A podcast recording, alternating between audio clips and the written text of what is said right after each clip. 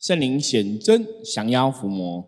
Hello，今天是我们新的 slogan 哦，有之前那个天上哎天上圣真仙人间圣真门哦，我们现在 slogan 换成圣灵显真，降妖伏魔哦。因为那个天上圣真仙人间圣真门，我们讲过那是道主给我们的名称的一个缘由哦，所以我们用这样来提醒自己。好，那我们今天哈很快进入这个通灵人看世界。大家好，我是圣真门掌门圣元。嗨，大家好，我是悠悠。对，每次悠悠来，我都会跟那个不按牌理出牌来一些新的哈。今天这个新的开始哦，以后我们都会讲这个圣灵显真，想要伏魔哦，这是圣真门的一句很重要的算是咒语哦。那这个好用。对，这个咒语是在嗯驱逐负能量哦。我们都会讲圣灵显真降妖伏魔，然后它会提起你的正能量哦，所以之后我们的节目会用这样子哈，重新来开头这样子。好，那今天哦，通人看世界来跟大家聊聊什么呢？既然讲到圣灵显真降妖伏魔，我们就要来点讲一些关于修行跟能量的事情。嗯，因为我们有很多听众朋友都会透过赖的官方账号回馈一些自己的亲身经历。给我们，然后同时也想要知道，那他以前经历的事情是对的吗？是错的吗？然后有没有什么地方可以调整的？对，之前我们曾经有分享过哈，大家可能也未必知道，不知道有没有听到啦。我说像以前呢，你像我们这种灵修的修行人啊，大家都会那个很风靡闭关这一件事情。嗯，有有听说过吗？通常讲说，一定要先去什么地方会啊，点灵啊。然后要领旨领令啊，然后就会进到这一关的。对，就会有闭关，或者说像以前大家如果听那种传统的机身或机童吼，也会跟你讲说他们要闭关，有的可能闭关什么三十六天呐，有的闭关七七四十九天呐，有的闭关一百零八天呐吼，那就是闭关之后，听说吼就会跟神明连接上，然后就变成超强，就是神通很厉害。那会变到超强吗？就大家会。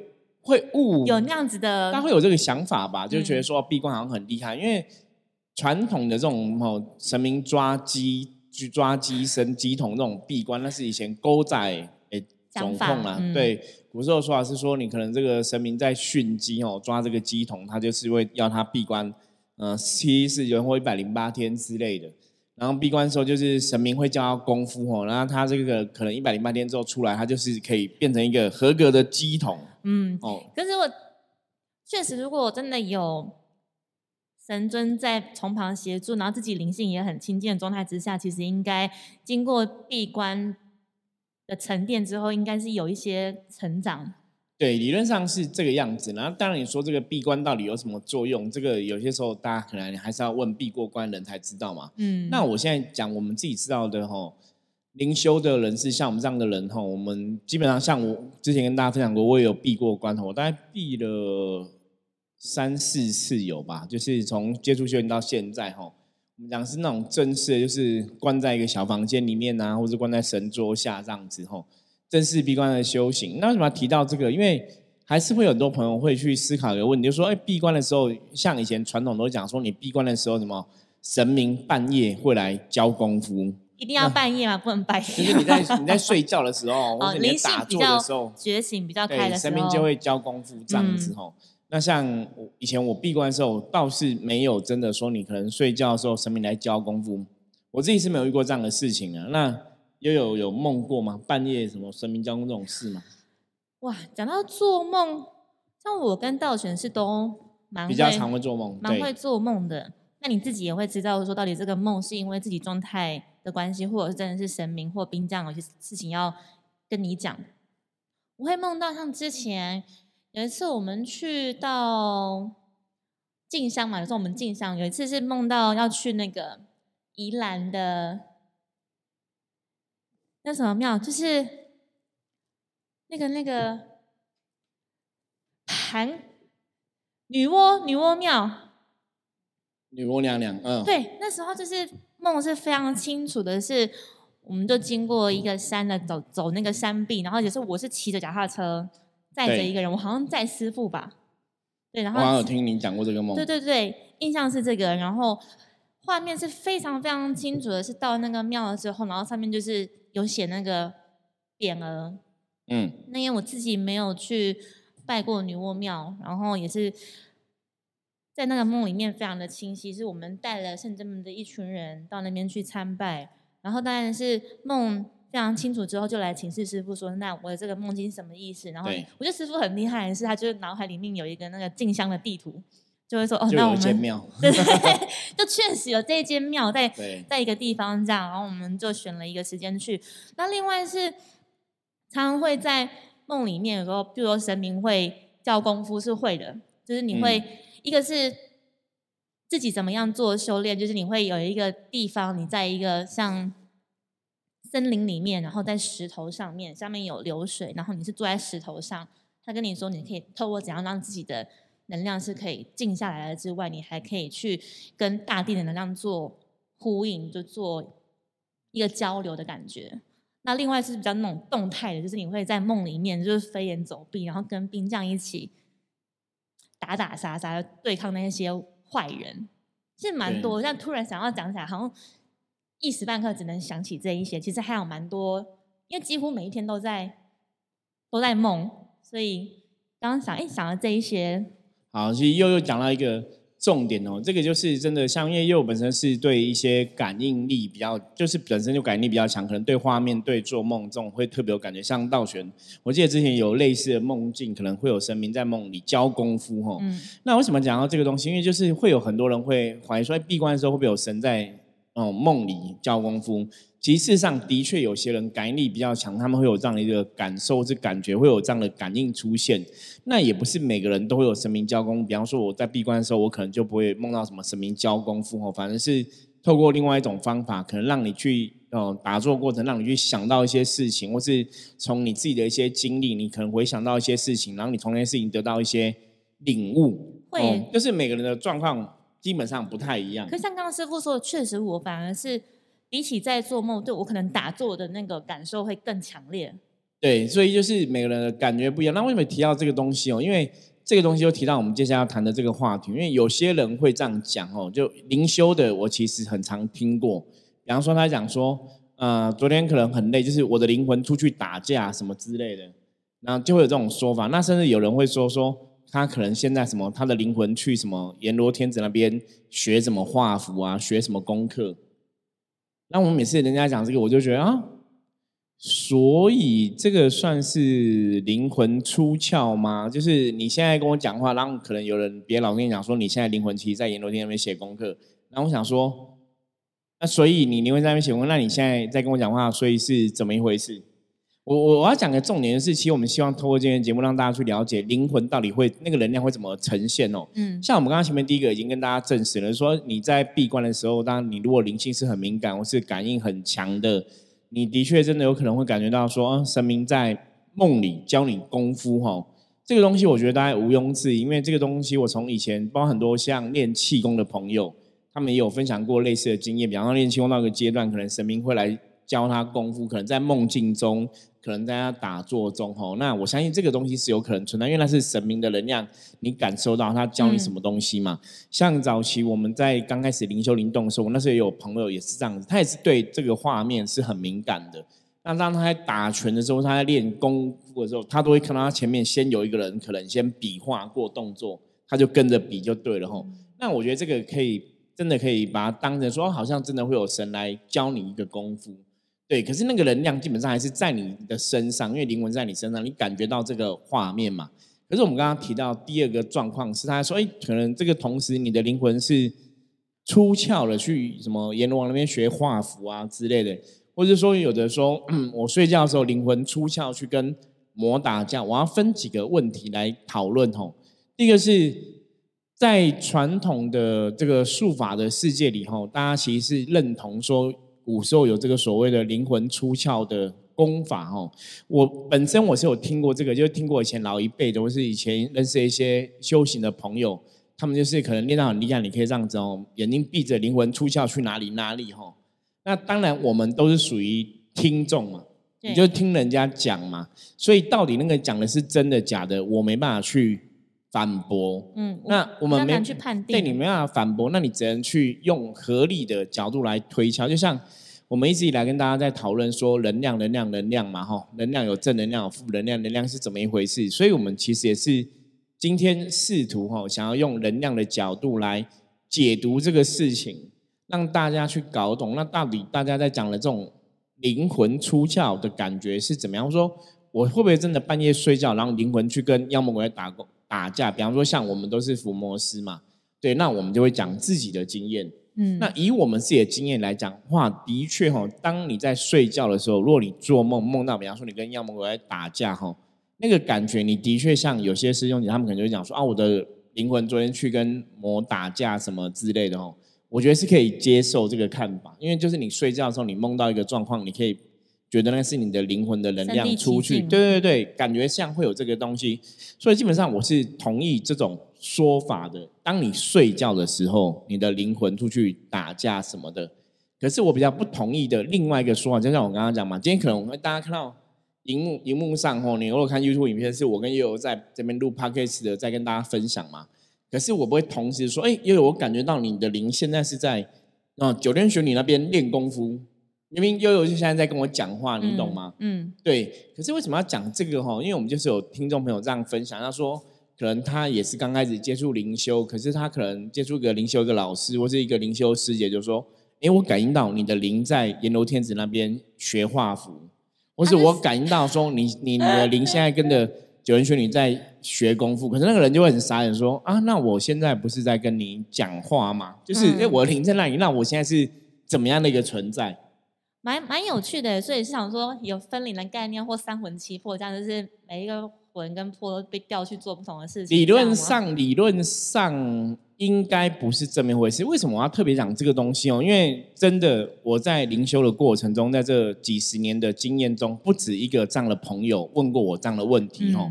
就像我刚刚讲嘛，他明明可能在跟我们讲话，可是有别的老师说他灵现在在阎罗天子那边学画符。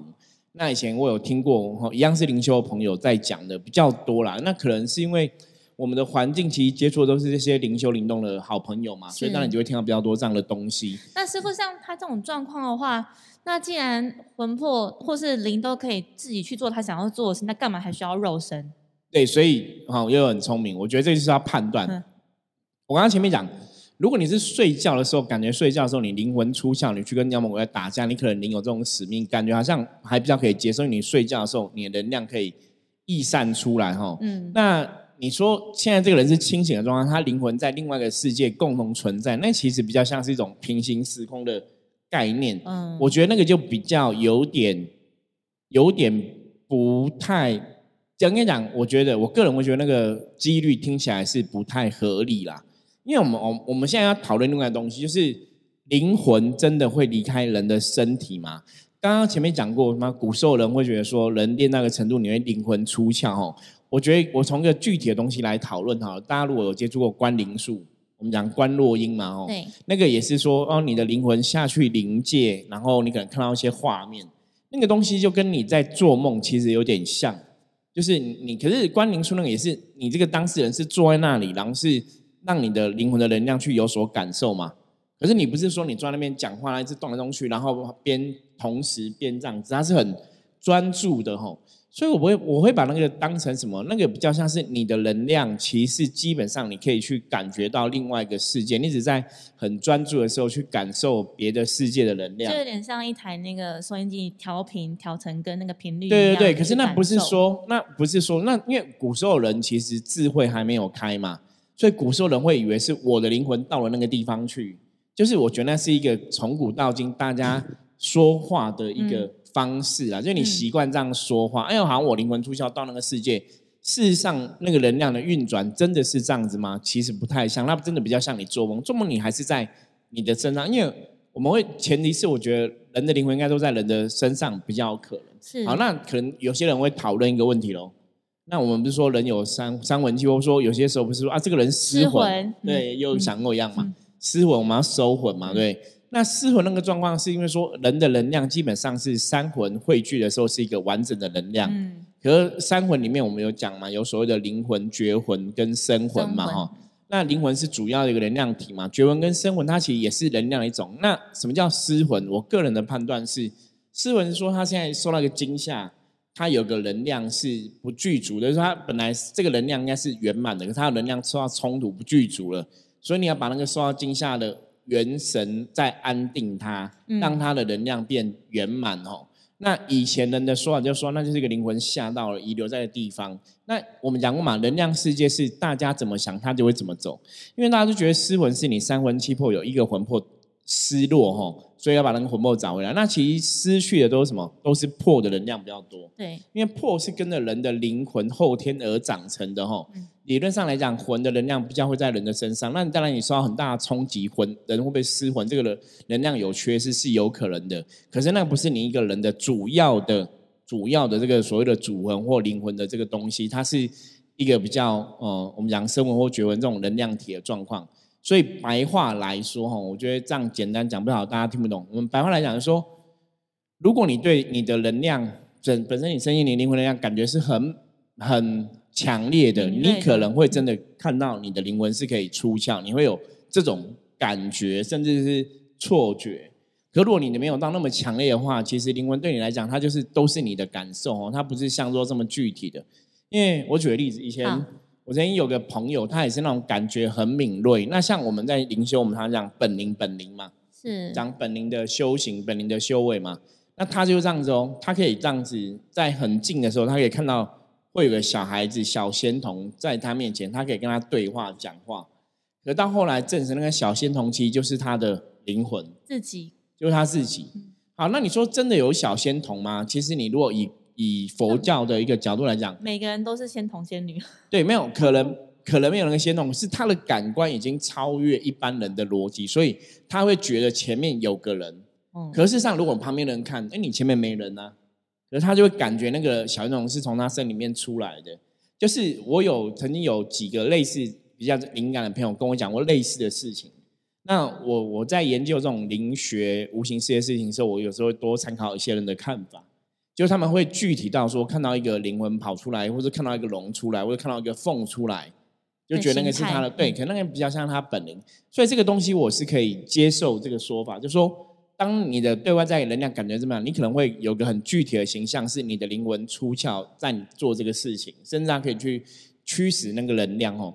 那这个东西我觉得是合理的，可是比较不合理的，像我刚刚跟大家讲的吼，很多人说你现在灵魂，因为当事人如果你自己不知道。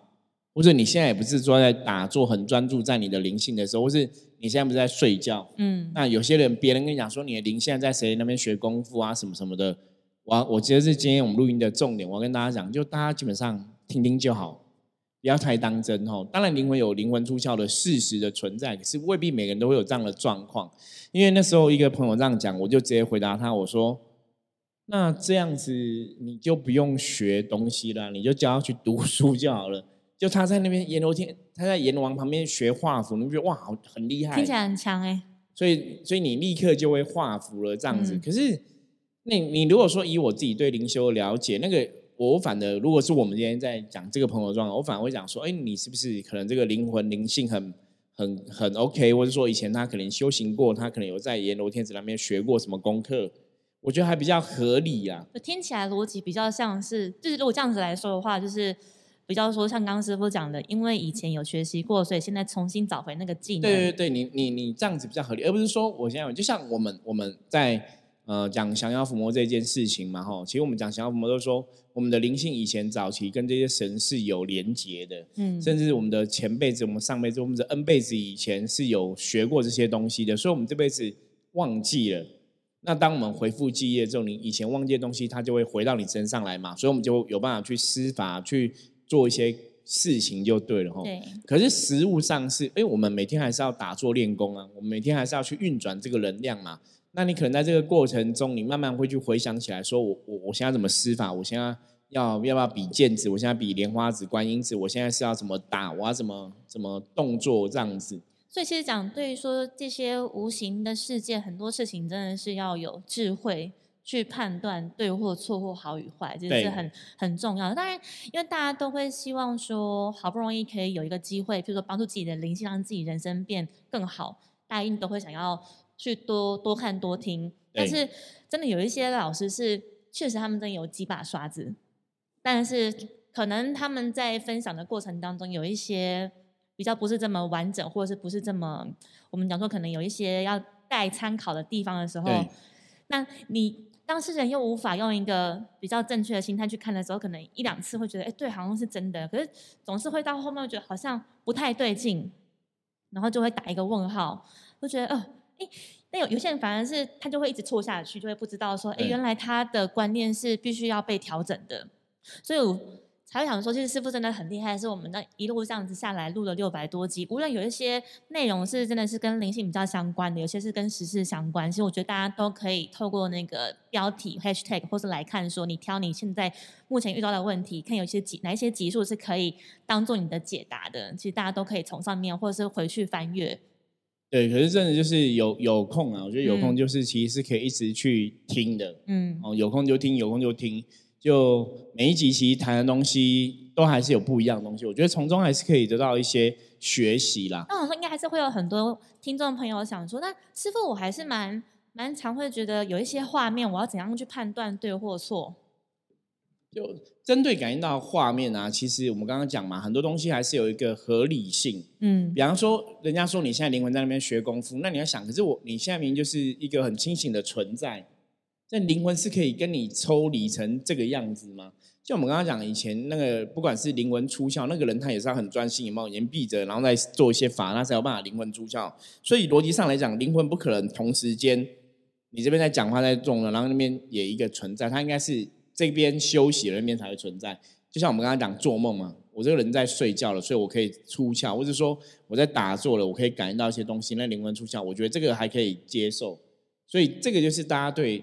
事情要有一个逻辑上的判断，因为无形世界虽然很浩大哦，我们的经验是很多东西还是可以用逻辑来说得通的。嗯，那包括你看的画面，那看的好感到画面，我这边要跟大家分享一下。如果你是那种真的很敏感的朋友啊，理论上来讲，如果你真的感应到鬼神的时候啊，感应到阿飘，有可能有没有可能会看到阿飘看到鬼？有可能，可能你要去判断这个阿飘跟这个鬼。它到底存在给你的感觉是怎么样？哈，然后为什么要来找你？这样对，甚至甚至这样讲，就是说理论上来讲，我们要讲吸引力法则嘛。如果你能量很好，你是会看到高阶的嘛；能量低频才看到低频的嘛。所以如果你常常看到鬼的话，基本上来讲，我觉得那不是好事。那绝对在讲说你的能量是属于比较低频的。嗯，哦，那比较好了。当然，你如果很高频，你很常看到神，那当然感觉上还会还蛮不错。可问题来了。如果真的是神啊，神会知道说一个人类应该经过什么样东西来学习，一个人类应该是要怎么去进修他的功课吼。所以神每天给你看到，理论上来讲对你并不会有帮助了，你懂吗？因为神会知道这是你的功课，这是你人生有些事你要经历。都是说今天神要提醒你什么？我相信神有时候会来提醒你一些东西，嗯，可是提醒完之后，他也不会每天一直给你看到，或是每天一直跟你聊天哦，那个就有点不太合理。第一个，我们先讲说，就是我曾以前遇过客人，他们就这样分享说，他可能会看到神，然后就神每天都一直跟他聊天，然后我就听一听，哦，所以你看到菩萨每天跟你聊天，就是蛮特别的，就是菩萨有这么闲吗？就是说菩萨应该有蛮多事情要去做的。对，就是他们应该是心系众生嘛。那虽然你是他子弟兵，他会跟你跟你相处互动，我我相信。可是他一直跟你互动到那种频率，已经变成在聊天了。这样听下来，会不会有一点像是自己去臆想出来的？好，又有提到这种，有可能，有可能是你自己产生幻觉，你想跟神讲话，所以你以为你你出现一个神跟你讲话，所以这个前提就我们要回到最大的前提，就是会变成自问自答。对，所以又刚刚讲那个状况嘛。那我们最大前提是什么？就是你要搞清楚，那神神是什么样的存在？嗯，对，所以我们刚刚讲嘛，神是因为人的意念而存在的一个能量体，它可能是。念之在这都是众生，都是要帮这件世界上全部的人类吼，所以他不太可能每天都那么闲啊。那第二个部分来讲，神明也知道说，今天你在修行的过程，都是你自己要去学习跟经历的功课。那他出现，他给你就看到他，像真正的佛菩萨都会跟你讲，佛教常常讲嘛，不要用神通，神通是不抵业力的嘛。啊，《金刚经》也讲过嘛，吼，若以射箭我，若以阴身求我，是人行邪道，不能见如来。就是说，如果你很执着要看到神、听到神，其实这样子反而你很容易会走入邪道，你不会看到真正的。所以走火入魔。所以修行人有一句话哈，真的在做修行功课人有一句话叫：如果你在打坐过程中哦，看到魔就要斩魔，看到神就要斩神，就是。这些菩萨佛祖让你看到，让你感应到，这些神灵让你感应到，基本上是扰乱你的清净，扰乱你的修行，因为他这样子让你看到，会不会是在勾引你的一个欲望，想要神通的欲望？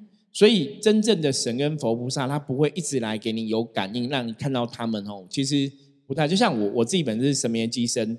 我也不会一天到晚一直在看什么济公师傅啊，看 阎罗天子啊，不会，就办事的时候他妈降价时候才会来嘛。你也不会一天到晚感应这个神二小时这样的东西嘛。不管他是不是真的二小时在我们旁边守护着，可是你不会一直去有这样的感受。理论上我觉得这是比较合理的。也不会特别去二十四小时 check 说是神明都还在旁边这样。对，然后一直跟济公师傅聊天什么，那个不不太合理哦。因为这样子表示你太执着感应的这个事情。那当修行人，如果你太执着感应，很多时候可能就是一个入魔的开始，所以那当我们有时候怎么去判断说你今天看到神跟菩萨是不是真的？吼，以前也是一个前辈跟我分享，他说你要教他放光，你就要放白色的光芒。那因为为什么要放白色光芒？因为其实妖魔鬼怪都会现那种什么七彩霓虹灯的七彩的光芒啊，金色光芒都很会。以前大家如果看到那个什么人间道有没有那个千年蜘蛛金它也可以现成佛祖的样子哦。嗯，所以。一样哦，神明如果真的感应到神明的话，你可以请他现这个白色的光芒，因为在白光的世界里面，其实一切都会不存在哈，包括这个神都会不存在。所以如果是真的神，他可以去现这种光芒，他把自己消灭掉没有关系。可是如果是假的，要诱惑你要骗你的，他不会把自己消灭掉，所以他有可能会现金光给你看，现彩虹光给你看，可他不会现白光。那另外一个部分就是你可以去问他嘛。他们是神，他们的德性高，他们要去救众生性。为什么现在一直来找你？为了是什么？嗯，从他谈的东西去判断，一定有其目的性。对，可是一定可以判断出来。可是这个前提是我们永远只能知道一个事情，就是我自己要问心无愧，就是说我自己的心真的是清净的，我真的对这种所谓的神通没有一丝一毫的欲望。嗯。那你就不用去担心说会被这个神明的影像给障碍。影响，嗯，对。那如果你是很执着哈，很想要有神通，很想要看到鬼神的话，就中了。对，那那你就要小心。所以我说这个是最重要的嘛，你自己知道自己的状况嘛。如果你是很亲近的，你突然看到，我会觉得那个可能，哎，几率很高。就是你你就像我我之前讲过嘛，我自己其实在做很多事情，我不是我天生就一个麻瓜，我不是天生感念强。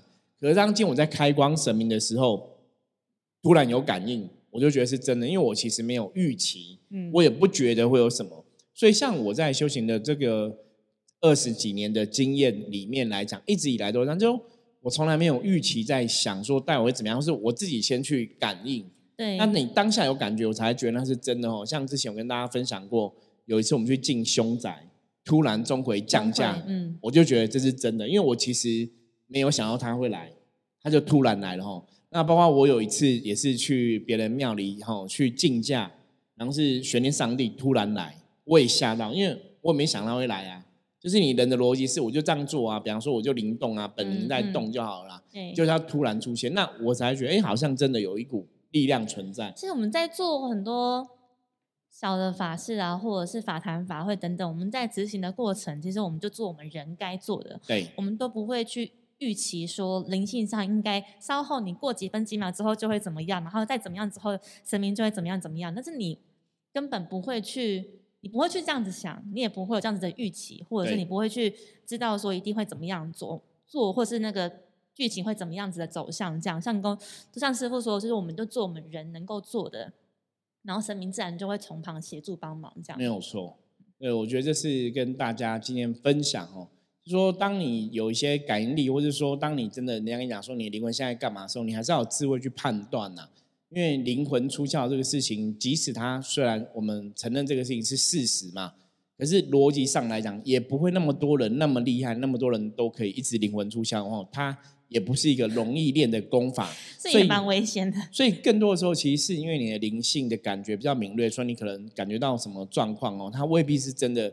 以前古时候讲那种灵魂出窍的状况哦，我觉得这个大家要去判断。对，那大家如果有类似的问题，如果说也有人讲说你在灵修中可能灵魂现在跑去跟谁学功夫哦，我觉得就听听就好了啦。嗯，因为。如果真的是灵魂都可以这样跑去学功夫，我跟你讲，我们不用这么累，我们就每天睡觉叫灵魂去学功夫，去读书啊，去背英文单词，我英文就会超强哦。那为什么灵魂不不这样做呢？不是我们人很想嘛？我们人很想要英文背起来，为什么他不这样做哦？所以这个还是要有一个逻辑的东西在哦，大家还是要自由判断。那如果你有遇到任何的问题哈，不清楚的话，一样哦，加入圣真门的来跟我取得联系，我们可以直接来回复你的问题，或是把你的问题在我们之后录音的时候会来录起来跟大家分享。OK，那我们今天分享就到这里哈。任何问题加入圣智门来，那如果可以的话，喜欢我们节目，帮我们分享出去哈。OK，好，那我们就下次见了，拜拜，拜拜。